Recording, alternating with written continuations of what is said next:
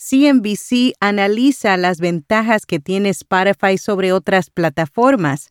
Además, Madrid es la ciudad española con mayor número de influencers activos y YouTube publica una guía sobre cómo producir podcasts en la plataforma. Yo soy Araceli Rivera. Bienvenido a Notipod hoy.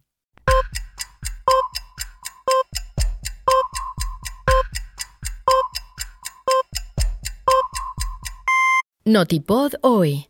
Un resumen diario de las tendencias del podcasting. El audio cristalino de nuestro podcast diario Notipod hoy es traído a ti por Hindenburg. Oír es creer. Prueba la herramienta de reducción de ruido de Hindenburg gratis durante 90 días y recibe un 30% de descuento en una suscripción anual. Haz clic en las notas. Según el medio CNBC, Spotify posee una ventaja considerable sobre el resto de competidores. Lanzada en 2008, Cuenta con más de 80 millones de pistas musicales disponibles y 456 millones de usuarios activos en 183 mercados, de los cuales 195 son suscriptores de pago. Parte de ese éxito radica en que en 2015 comenzó a evolucionar más allá de la música y se lanzó con los podcasts en los Estados Unidos. Ahora tiene más de 4,7 millones de programas y ha implementado elementos adicionales en video. Además, recientemente anunció la adquisición de más de 300.000 audiolibros, buscando competir directamente con servicios como Audible de Amazon. ¿Qué mantiene a los usuarios usando Spotify? La empresa acredita su popularidad a sus algoritmos de personalización que hacen que el servicio sea único para cada consumidor. Madrid es la ciudad española con mayor número de influencers activos y AB Spain y Nielsen realizaron el estudio crecimiento de la marca a través de influencer marketing.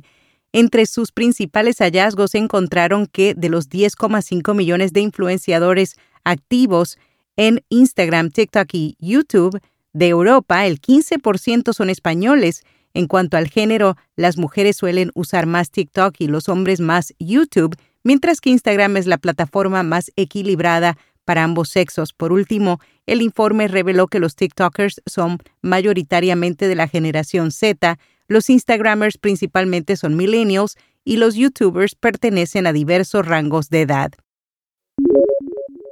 El podcasting en el Perú, análisis de un medio nativo digital, es un nuevo libro que estudia el desarrollo y el estado actual de los podcasts en la nación peruana. También profundiza en la taxonomía y en las prácticas de transcasting, podcast transmedia, escrito por Carlos Rivadeneira Olcese, de la Facultad de Comunicación en la Universidad de Lima. YouTube publica una guía sobre cómo producir podcasts en la plataforma. En ella ofrecen todo tipo de información desde cómo comenzar hasta qué hacer y no hacer al momento de publicar episodios de podcast. También enseñan cómo monetizar los programas y resuelven las dudas más frecuentes de los podcasters. Spreaker lanza una solución de segmentación de audiencia según la compañía de alojamiento y monetización de podcast. La nueva función proporcionará una forma de llegar a audiencias complejas y específicas.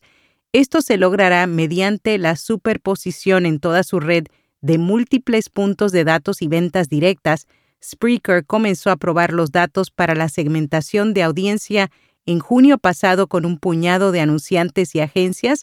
La solución permite a los auspiciadores conectarse directamente con las audiencias dentro de parámetros de segmentación precisos, lo que evita la segmentación masiva. RDF Miria en conjunto con IAB Chile, acaban de realizar un nuevo estudio sobre audio digital en ese país. Encontraron que el 57% de los chilenos conoce los podcasts 15 puntos más en comparación con el año anterior. El 45% afirma que ha escuchado un podcast, uno de cada cuatro chilenos escucha podcasts en la actualidad y el 27% ha escuchado podcasts en los últimos 30 días. Uno de cada cinco chilenos escucha podcast los cinco días de la semana, el 61% de las personas lo escucha al menos tres días. Para la nota completa visita la newsletter de hoy. Podcast y newsletters, cinco similitudes y una gran diferencia. El medio What's New in Publishing analizó ambos formatos y esto fue lo que encontró. Producen intimidad, la mayoría de los podcasts se escuchan con auriculares y los boletines aparecen en la bandeja de entrada personal. En los dos, por lo general, sobresalen grandes personalidades, generan superfanáticos, destacan por compartir contenidos nichos y tienen dificultades para el descubrimiento. Su gran diferencia es la propiedad de la audiencia. Mientras los podcasters no tienen idea real de quién está escuchando su producción, los editores de boletines son dueños de sus listas de correo electrónico.